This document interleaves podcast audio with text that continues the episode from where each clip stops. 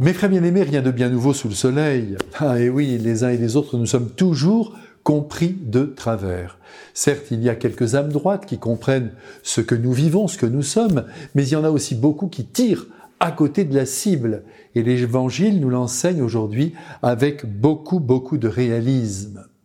En assistant aux guérisons que Jésus accomplit, en écoutant son enseignement, son entourage s'interroge à son sujet, s'interroge sur son identité, peu glorieuse à leurs yeux car il est originaire, paraît-il, d'une région qui a mauvaise presse, cette fameuse Galilée. Qui est donc ce Jésus de Nazareth se demandent les uns et les autres. Le grand prophète, pensent certains, c'est-à-dire la réincarnation d'Élie, tandis que d'autres affirment qu'il est carrément le Messie. Si la foule est divisée à ce sujet, c'est parce que la Sainte Écriture a prédit que le Messie devait naître à Bethléem. Et pour eux, Jésus, lui, il est de Nazareth, donc de Galilée.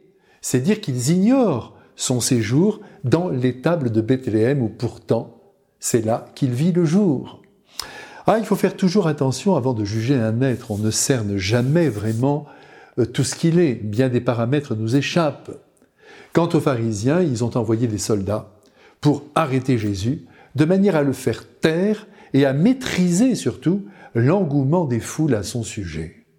Mais ces gardes reviendront bredouilles, comme nous le savons, après s'être laissés impressionner, mais oui, c'est le bon verbe, par l'enseignement du Christ. Un jour de plus, et ils se convertiraient, voilà ce qu'ils disent aux pharisiens.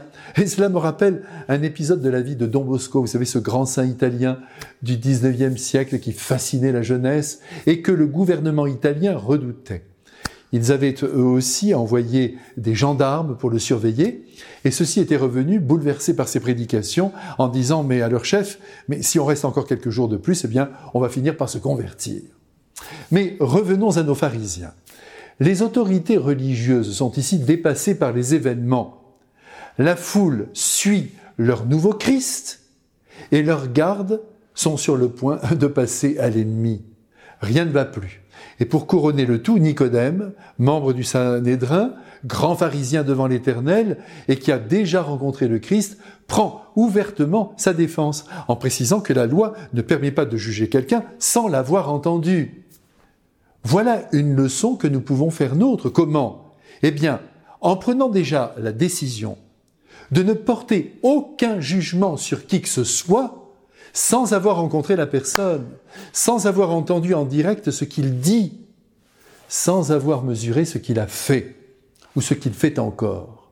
Voilà une sage décision qui éviterait bien des morts. Mais oui, car on peut tuer avec sa langue pour mille motifs, à commencer par celui de la jalousie, qui, hein, toujours, défigure la vérité. J'ajoute ici volontiers que Nicodème s'est exposé pour défendre le Christ. Il n'a pas peur de ses pères. Il n'a pas tremblé devant eux. Et même s'il n'a pas été exclu, il a été tout de même pris à partie. Mais qu'importe. Il a dit la vérité, il l'a défendu. Aujourd'hui comme hier d'ailleurs, et comme ce sera hélas le cas demain, nombreux sont ceux qui ne risquent pas leur peau pour la défense d'un être ou d'une idée. On reste dans son trou, on protège ses acquis, et un jour, on regrettera nos agissements de trouillard. Mais ce sera peut-être trop tard, car le mal aura été fait, le mal se sera installé. Que Dieu arme donc notre courage et notre liberté en nous bénissant. Au nom du Père, du Fils et du Saint-Esprit. Amen.